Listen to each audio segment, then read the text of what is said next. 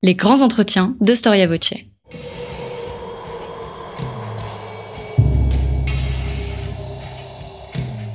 Une émission de la rédaction de Storia Voce.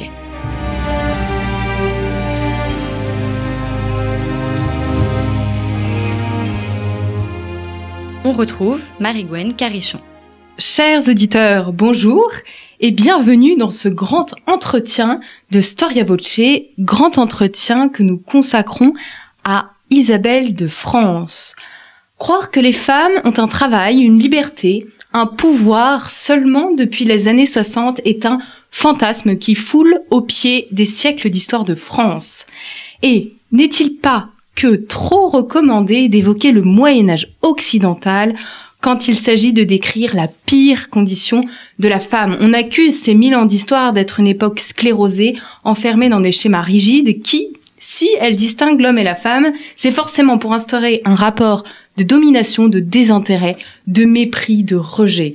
Pour cause d'ailleurs, l'expression on n'est pas au Moyen Âge est le cri du cœur d'un révolté face à une situation, un personnage, un discours particulièrement rétrograde ou décalé pauvres reines de France, entre autres.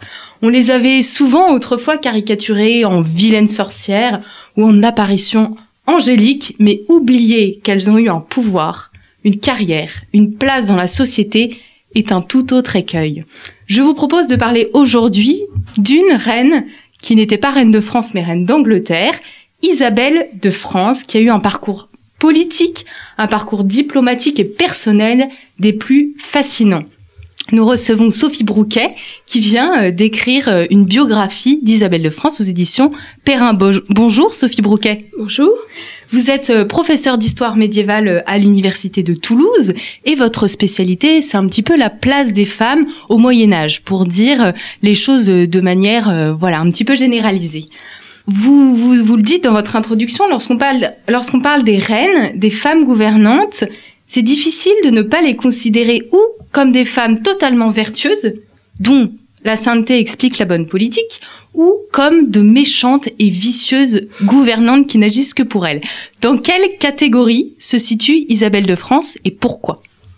Isabelle de France se situe aujourd'hui dans la catégorie des, des femmes fatales. On l'a surnommée la Louve de France, mais à son époque, elle est une reine très admirée et très aimée. Alors, elle est une reine admirée et aimée par quel pays?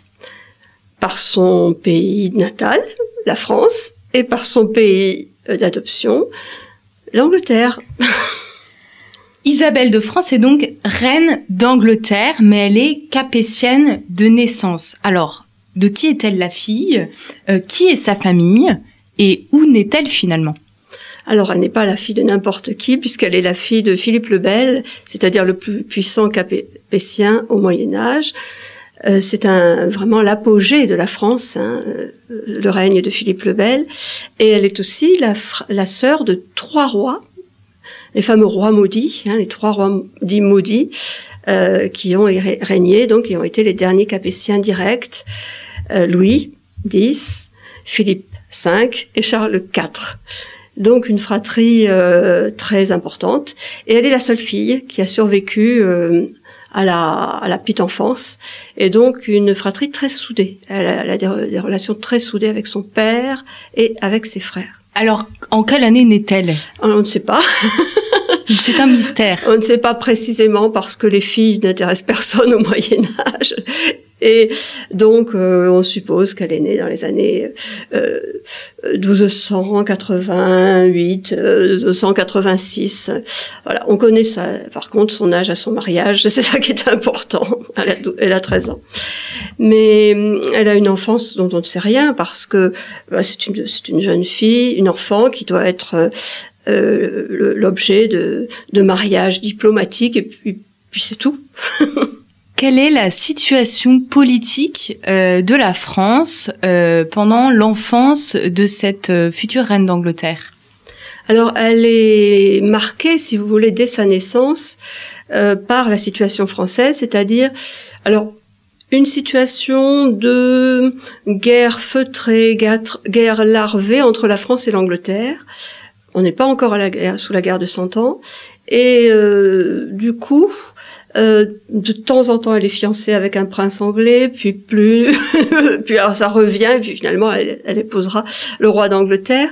Et c'est surtout ses relations internationales euh, qui marquent euh, son enfance euh, bien malgré elle, parce qu'elle elle est, elle est fiancée à deux ans, donc elle n'est pas très bien consciente de cela.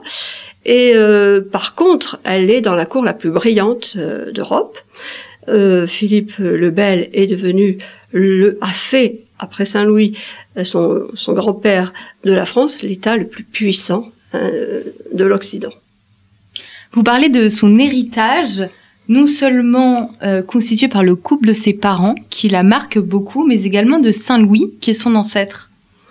Il y, a, il y, a, un héritage double, il y a un héritage génétique, si je puis dire, puisque c'est à partir de, de cette époque-là que nous avons un Philippe le Bel. Elle est appelée aussi Isabelle la Belle, son frère Charles IV le Bel. Donc, c'est un personnage qui sont tous euh, d'un physique que aucun, aucun chroniqueur ne conteste, hein, grand, blond, euh, tout à fait majestueux. Euh, et hum, elle a, hum, sa mère meurt très jeune, hein, euh, et donc elle ne connaît pas tellement sa mère. Mais la particularité quand même de, de ses parents, c'est un véritable amour euh, incontestable. Hein. Son père n'a pas eu de maîtresse ou quoi que ce soit. Il a même une espèce d'énorme dépression nerveuse à la mort de sa de sa femme. Il veut renoncer au trône. Et euh, du coup, elle est extrêmement choyée par son père et toute sa vie, son père, son père la portera en, avant, la défendra, ainsi que ses frères d'ailleurs. Une famille euh, unie, donc, euh, Isabelle a peut-être un petit peu de mal à imaginer qu'elle va être mariée à un prince d'une cour européenne. Alors comment se réfléchit son mariage? Et puis plus généralement, comment se réfléchissent les mariages royaux à cette époque? Alors je pense que non, hein, que, que, vraiment elle, elle, a été élevée pour être, pour épouser un roi. Elle ne peut pas épouser au-dessous d'un roi. Hein. Elle est la seule fille du roi de France et elle ne peut pas épouser au-dessous d'un roi. C'est impossible. Le, son père ne peut pas la donner à un comte ou à un duc, comme ça se faisait dans les générations précédentes. Et elle a, elle a absorbé véritablement très jeune, puisque quand même elle devient reine à 13 ans, euh, toute euh, l'idéologie capétienne, le sang euh, sacrée de Saint-Louis, euh, elle est l'arrière-petite-fille de Saint-Louis, euh, la dignité de la fleur de lys, elle a absorbé absolument tout et euh, elle a cette, euh, cette idée vraiment qu'elle est supérieure au, reste des femmes et euh, au reste beaucoup d'autres personnes aussi. Elle a été élevée dans cette avec des hommes, avec ses frères qui eux aussi sont destinés à, de, à, devenir des rois et des princes. Et elle a vraiment donc euh, cette idée-là euh, auquel elle, adhère complètement dès, dès, qu'on la voit apparaître à 13 ans. Elle est vraiment là-dedans. Hein. Euh, elle a une éducation dont on ne sait pas grand-chose, mais elle a, une éducation soignée. Elle sait lire, écrire. Elle, elle sera une grande collectionneuse de, livres. Elle est passionnée par les romans, notamment les romans de chevalerie pas tellement les romans d'amour, les romans de chevalerie beaucoup plus. Tout le cycle arthurien, elle est très très attachée à ça. Elle, euh, elle, a, elle, a, une religion sincère, véritablement sincère, comme son père d'ailleurs. Euh, et et elle, euh, elle a un goût du faste, évidemment, qui pour elle lui semble tout à fait naturel, puisque elle est de sang royal. Il faut qu'elle soit fastueuse. Ça ne se discute même pas. Oui, c'est une, princesse, future reine. Il est normal euh, euh, qu'elle ait cette éducation et qu'elle ait ce, ce, train de vie. Et puis, c'est ce que vous disiez tout à l'heure, et c'est assez euh, marquant dans les sources, c'est qu'en effet, Isabelle de France est très belle.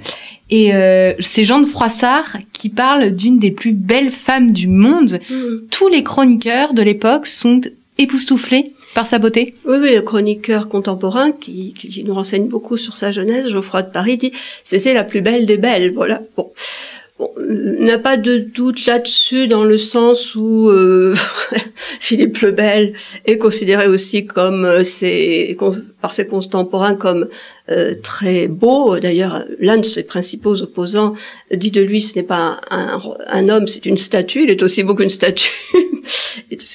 Et son frère aussi, ses deux frères aussi. Donc il n'y a pas de raison de. de voilà. Elle est effectivement, euh, elle, elle, elle, elle, coche, si vous voulez, tous les critères euh, de l'époque la blondeur, les yeux bleus, la haute taille, euh, voilà. Elle n'en joue pas particulièrement, hein, d'ailleurs. Ça n'est pas une reine euh, séductrice. Hein. C'est pas du tout ça. On... Elle n'a pas d'intérêt là-dedans. Alors pourquoi le choix du roi d'Angleterre? Ah, C'est un choix diplomatique. Euh, on essaye. Euh, ce sont des, des ennemis, euh, les royaumes de France et d'Angleterre, mais ils sont intrinsèquement euh, complices dans la mesure où une bonne partie de la France actuelle est anglaise et on n'en sort, pas depuis le mariage d'Aliénor d'Aquitaine, on n'en sort jamais. Et donc on se marie entre. Euh, c'est difficile de faire épouser, euh, de faire épouser quelqu'un à Isabelle parce que il n'y a plus d'empereur à cette époque-là germanique. Euh, on ne va pas les, faire épouser un petit roi d'Espagne, euh, Castille ou Aragon, ni euh, des pays euh, lointains comme euh, la Pologne, etc. Il reste finalement que l'Angleterre d'une certaine manière, et de même pour son mari, avec qui pourrait-il se marier? On peut, alors, le roi d'Angleterre se marie euh, avec des princesses d'Espagne parce que c'est quand même moins important que la France, l'Angleterre à cette époque-là. Il faut se rappeler que c'est juste l'Angleterre, hein, il n'y a pas l'Écosse. Et mais là, comme on essaye de faire des trêves en permanence, donc elle est dès l'âge de deux ans, elle est euh, destinée à épouser le roi d'Angleterre. Et elle se marie donc à Boulogne-sur-Mer le 25 janvier 1308. C'est un jeudi avec Édouard II. Ils se sont vus très peu, pas du tout. Pas du tout. pas du tout. Et ensuite, elle est couronnée, puis elle découvre l'Angleterre.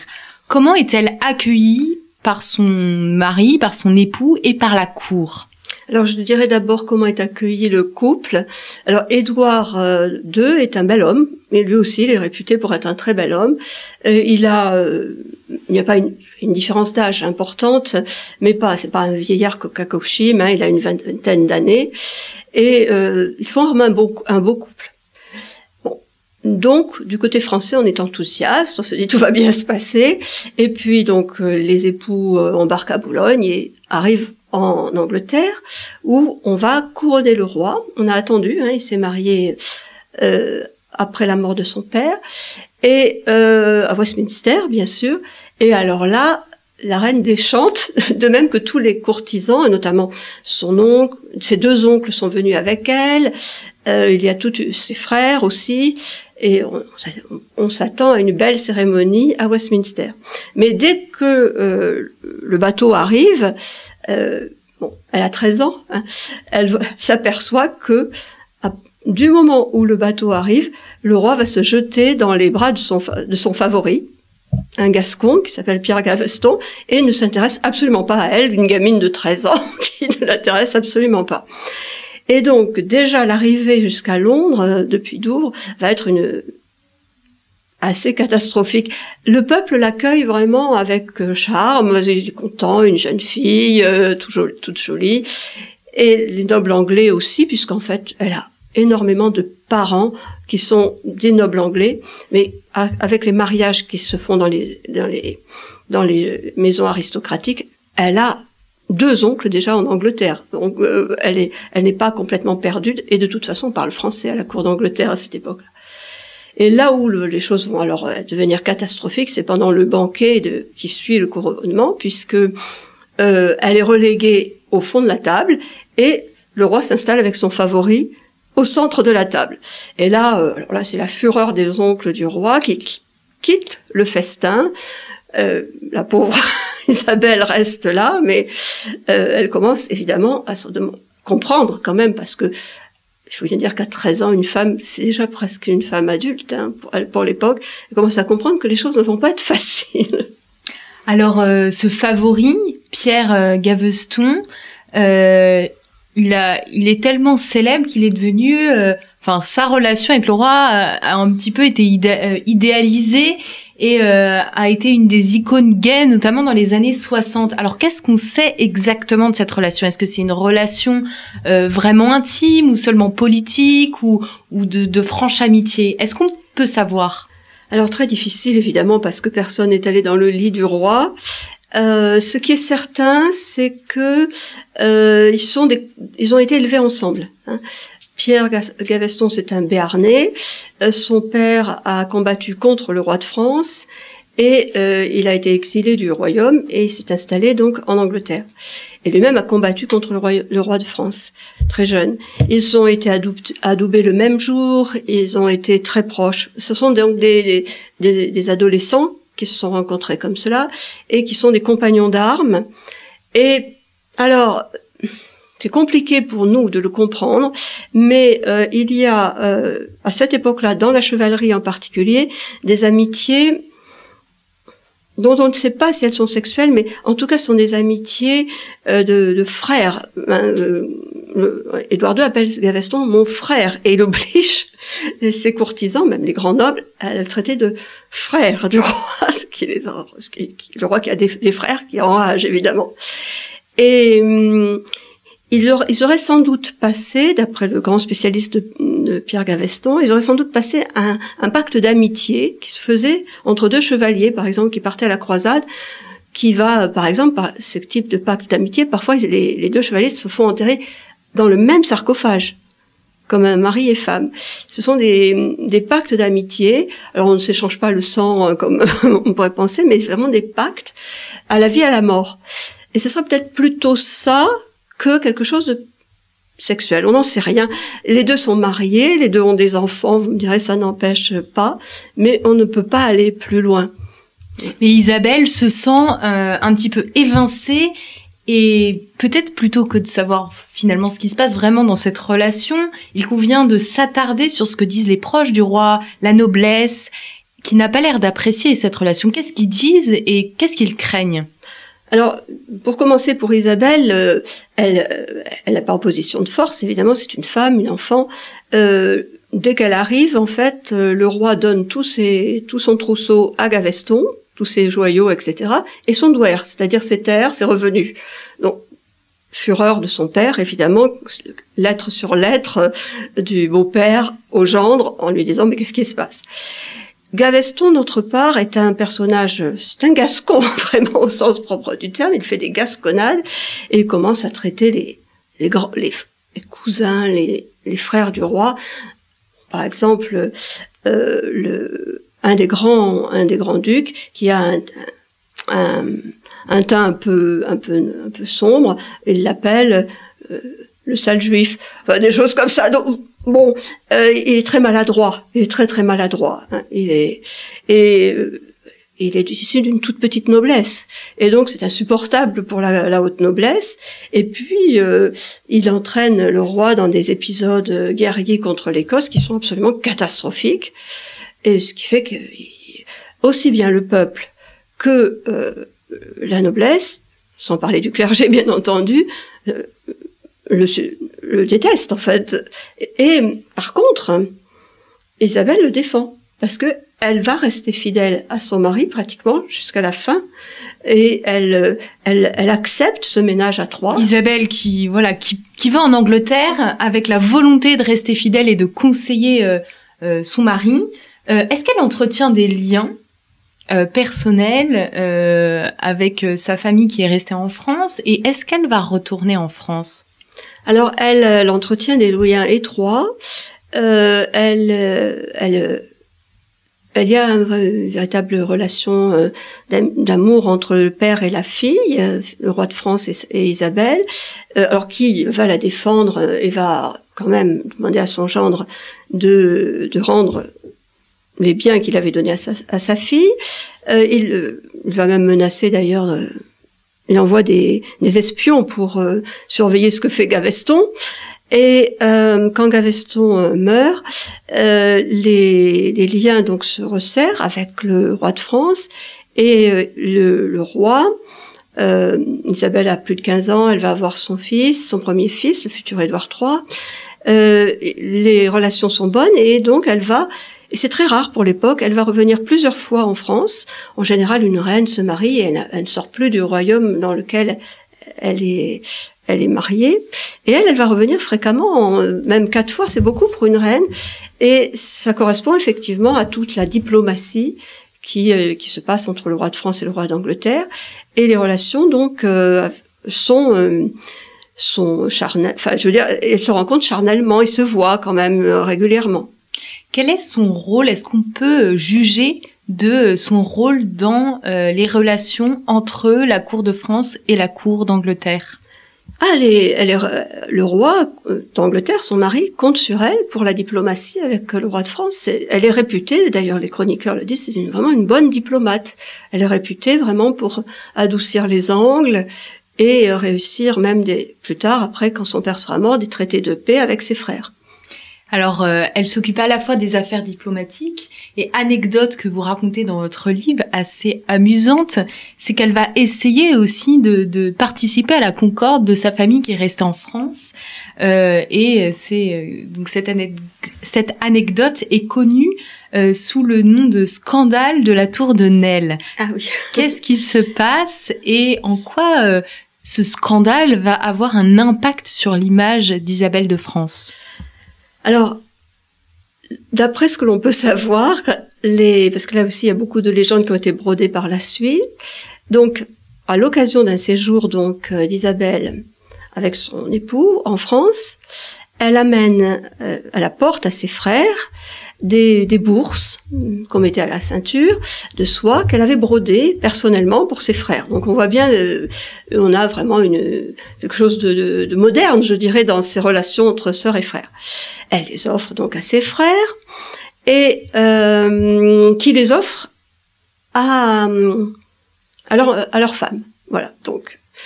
Et le temps se passe, et puis euh, les, les frères donnés, les, supposés amants euh, de, ses belles-sœurs, c'est-à-dire les femmes de ses frères, euh, Marguerite de Bourgogne et Blanche de Bourgogne, euh, voilà, sont donc soupçonnés d'être donc adultères avec ses deux frères, originaires de Normandie, les frères Donné, et c'est Isabelle qui aurait sans doute compris cet adultère parce que les frères Donné sont arrivés, sont revenus, quand elle est revenue en Angleterre, les frères Donné sont allés en Angleterre, euh, c'était toujours pareil, on échangeait entre nobles, et que voit-elle en Angleterre Qu'ils portaient ces bourses à leur, euh, à leur taille? Et là, elle se dit, c'est quand même bizarre, je donne ça pour mes belles-sœurs, mes, mes, frères, mes belles-sœurs, pourquoi ces nobles de petit rang ont-ils cela? Et quand elle revient deux ans plus tard pour un nouveau voyage en France. Alors là, donc, un compte, un compte euh, financier nous dit que, donc c'est vraiment un document qui est un compte administratif, nous dit que on a payé des cierges, euh, des chandelles pour une entrevue qui s'est passée la nuit entre Madame la reine d'Angleterre et Monsieur le roi de France, Philippe le Bel. Et juste après, donc, les frères euh, Donné sont arrêtés. Donc, elle a dû évoquer un soupçon. Il y avait des rumeurs hein, déjà qui, qui... Et donc, elle, à l'époque, et même longtemps, euh, c'est quelqu'un qui est très fidèle à son mari. Qui, pourtant, elle pourrait, elle, avoir des vénéités d'adultère vu que elle mène une vie quand même maritale assez complexe. Et elle, elle a, euh, son père aussi n'a jamais trompé sa femme, etc. Et donc elle lui fait part de ses soupçons, et donc les frères Donné sont arrêtés et, exécutés dans des conditions absolument épouvantables, et les deux belles-sœurs sont envoyées donc euh, dans une prison, elle aussi épouvantable, à Château-Gaillard. Voilà. Et qu'est-ce que cet épisode a eu comme impact dans la vie euh, et dans la la perception que les Français, que les Anglais avaient d'Isabelle de France? Alors à l'époque, aucune à l'époque, personne, euh, alors, ne n'implique Isabelle là-dedans. C'est plus tard, une génération après, que quelques auteurs anglais disent, mais c'est peut-être elle qui a.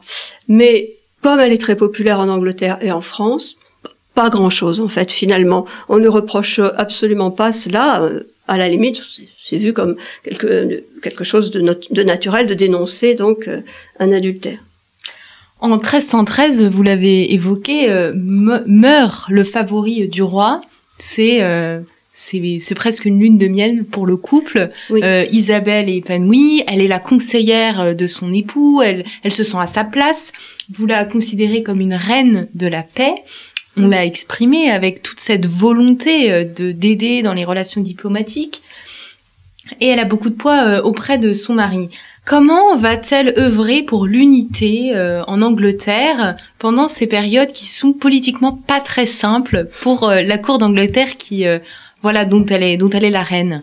Pour pour parler du, du rôle d'Isabelle, je vais d'abord rappeler que l'Angleterre est un cas à part au Moyen Âge puisqu'il y a un parlement, il y a une opinion publique.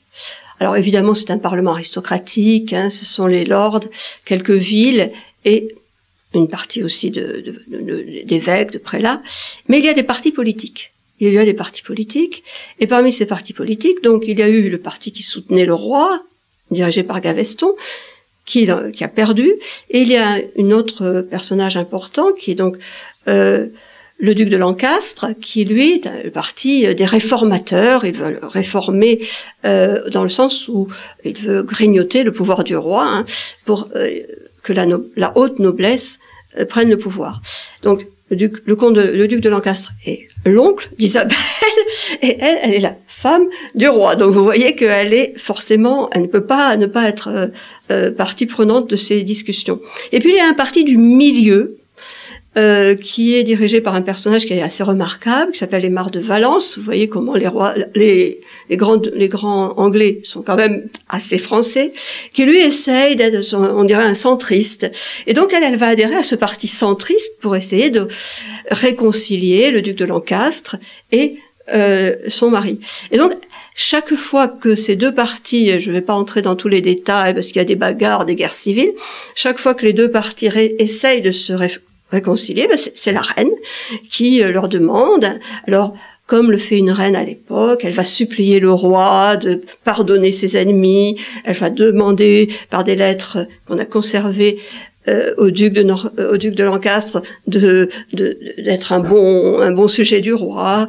Et euh, elle finit par les réconcilier. Et d'ailleurs euh, le roi dit à au duc de, de Lancastre c'est grâce à c'est grâce à ma femme que que j'accepte de vous réconcilier hein. donc elle, elle, joue un rôle politique évident.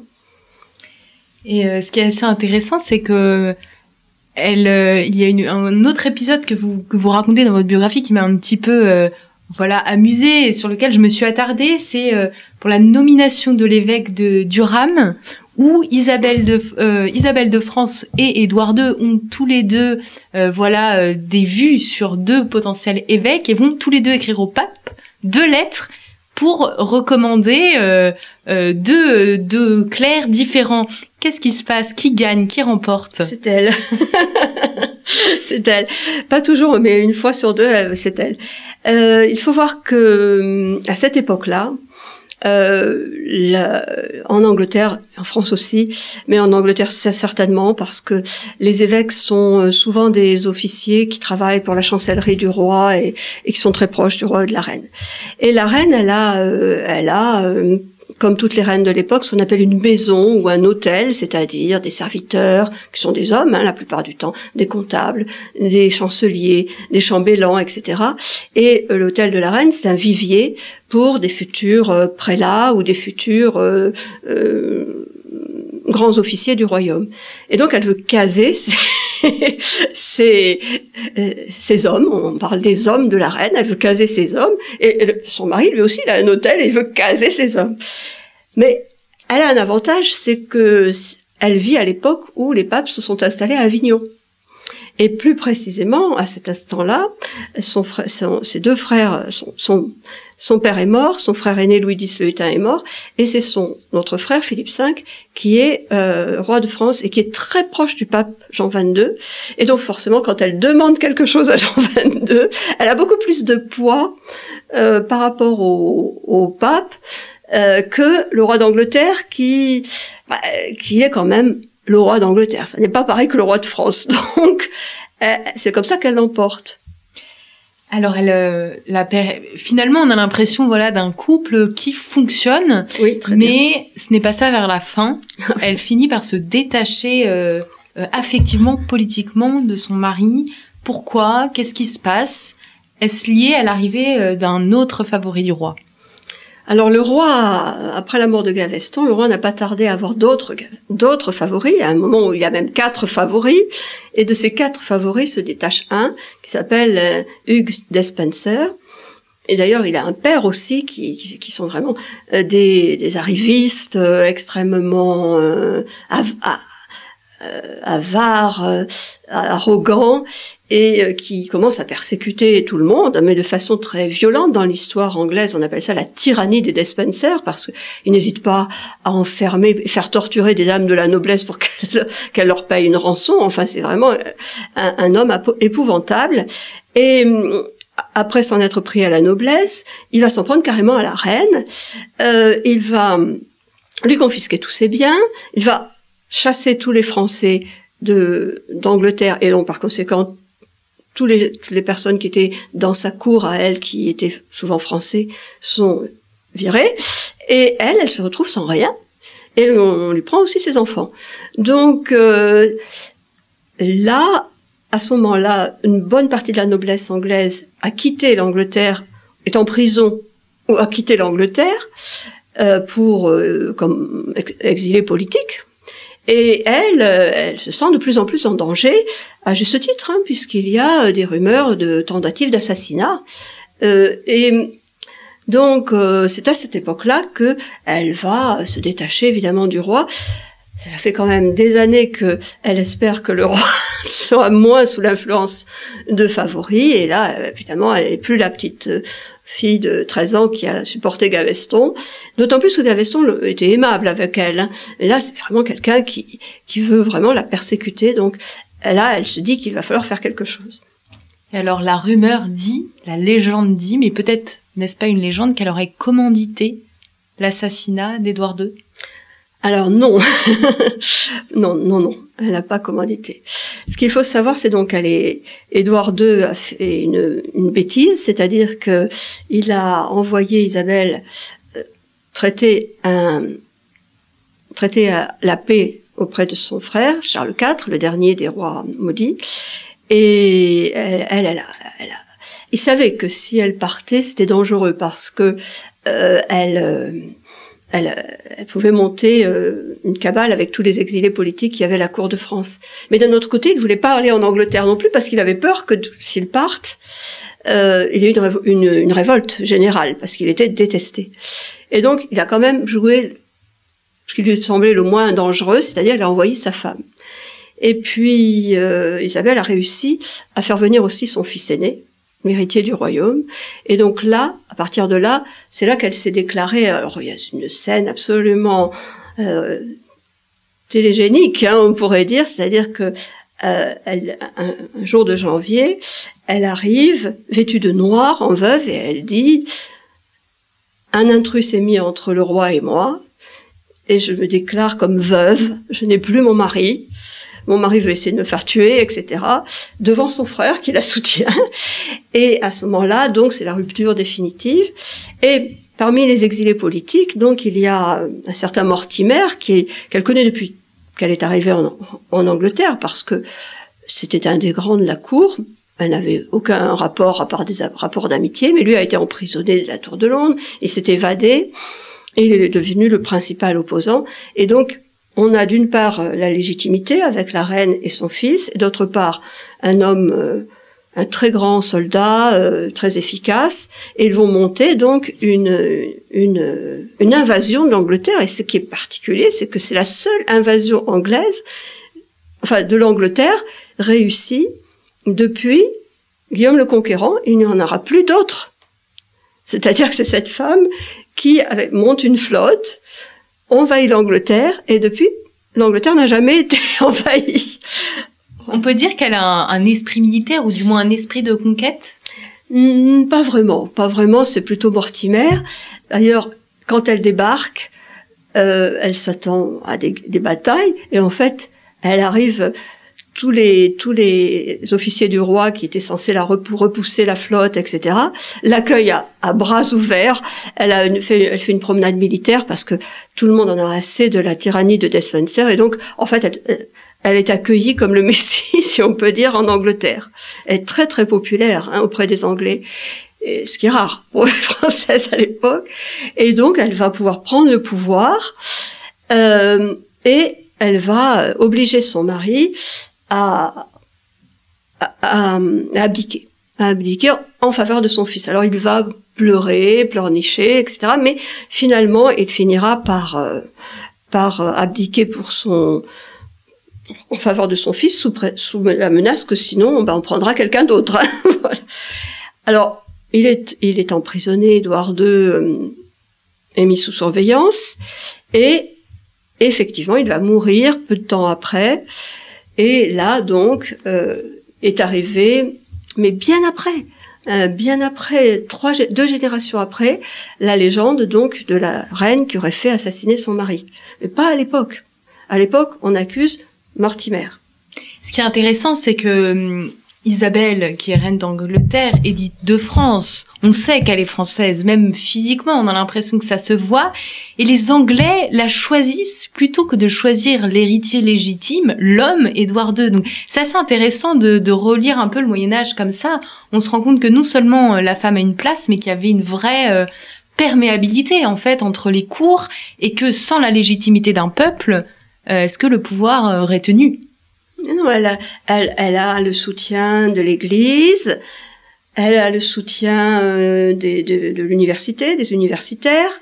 Donc, elle a la, elle, elle, a, elle, a, pour lui tous les tous les grands prédicateurs de l'époque qui font des sermons, et elle a euh, le soutien du, du, peuple, non pas en tant que tel, mais parce que le peuple euh, désespère de ce roi qui est encore aujourd'hui, quand vous lisez une histoire d'Angleterre, le pire roi de toute de toute l'histoire anglaise.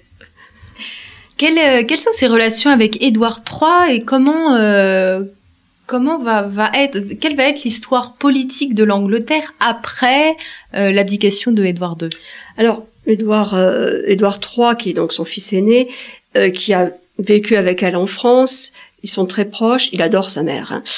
Euh, il a 14 ans, donc il ne il a la majorité officiellement, mais enfin, il ne peut pas, il n'est pas, il ne peut pas régner. Donc, elle va instituer un conseil de régence qu'elle domine. Euh, et euh, son bras armé, donc, c'est Mortimer, peut-être son amant, on n'est pas très sûr, mais en tout cas, ils sont complices. Et oh, malheureusement pour eux, évidemment, Édouard III grandit, et quand il atteint l'âge de 18 ans, ben, il commence à se dire que bon, il faudrait bien être, il faudrait bien être roi de, plein exercice, et donc il va monter un coup d'État assez rocambolesque, hein, euh, puisqu'il va avec quelques jeunes de son de sa génération monter un complot à Nottingham, dans le fameux château de Nottingham. Ils vont passer par les souterrains pendant la nuit, arrêter Mortimer et euh, le faire juger et exécuter. Mais là, alors la reine va évidemment être euh, chassée du, du Conseil royal, elle, mais elle va euh, aller dans un château tout à fait confortable. Elle n'a pas été, comme on le dit parfois, martyrisée, etc. Elle était dans un château. Et dès deux mois plus tard, elle est déjà à Windsor pour les fêtes de Noël. Et son fils est toujours très respectueux vis-à-vis de, de, sa, de sa mère. Elle, a, elle participe sous le règne d'Édouard III, qui est le grand roi, alors plus grand roi euh, du Moyen Âge anglais, euh, le vainqueur de Crécy, des bourgeois de Calais, pas aimé des Français, mais il n'empêche le plus grand roi de, l'époque. Et elle va participer avec lui euh, au, pour parler de paix, encore une fois, jusqu'un an avant sa mort, à l'âge de 60 ans, elle, est encore, elle reçoit des ambassadeurs français, elle, discute avec son fils et son petit-fils qu'elle adore, qui est le fameux prince noir détesté des Français. C'est une autre histoire. Voilà.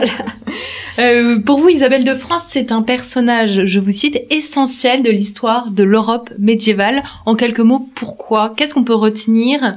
Euh, On pense à la Reine de la Paix. Est-ce qu'il y a autre chose à retenir sur Isabelle de France?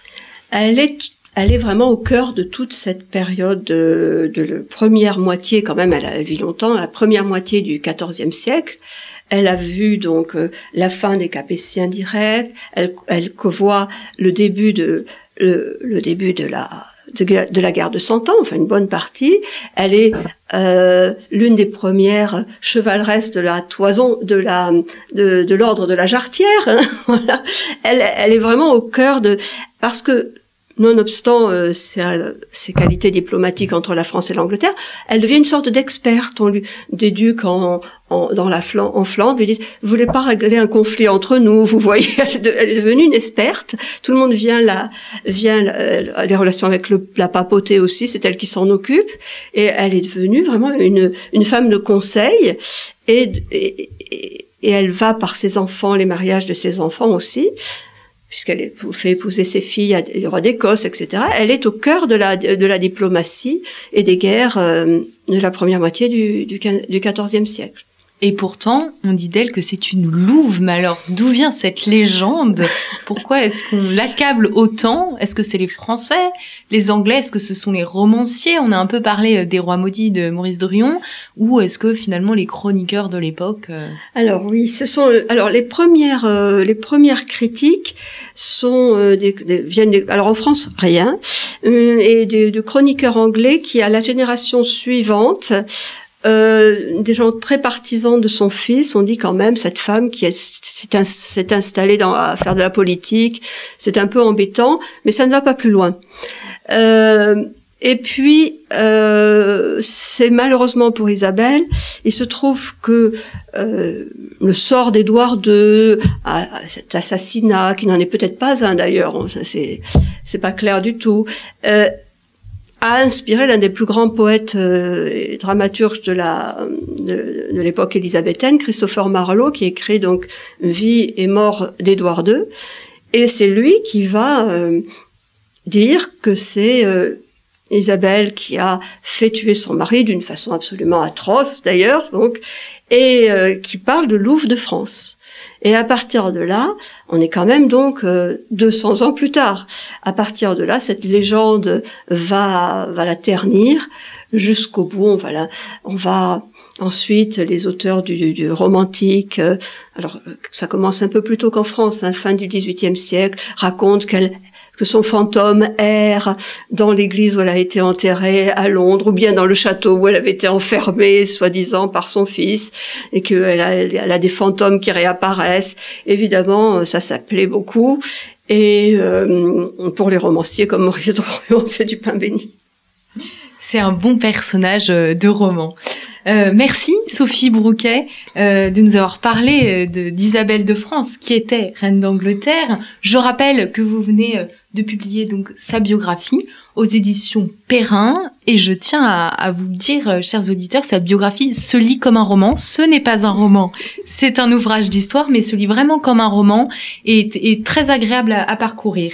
Et on peut également découvrir un peu plus en nuance cette femme au destin et, je pense, au caractère extraordinaire. Merci à vous, chers auditeurs, pour votre écoute et votre fidélité, et à très bientôt pour une nouvelle émission Storia Voce.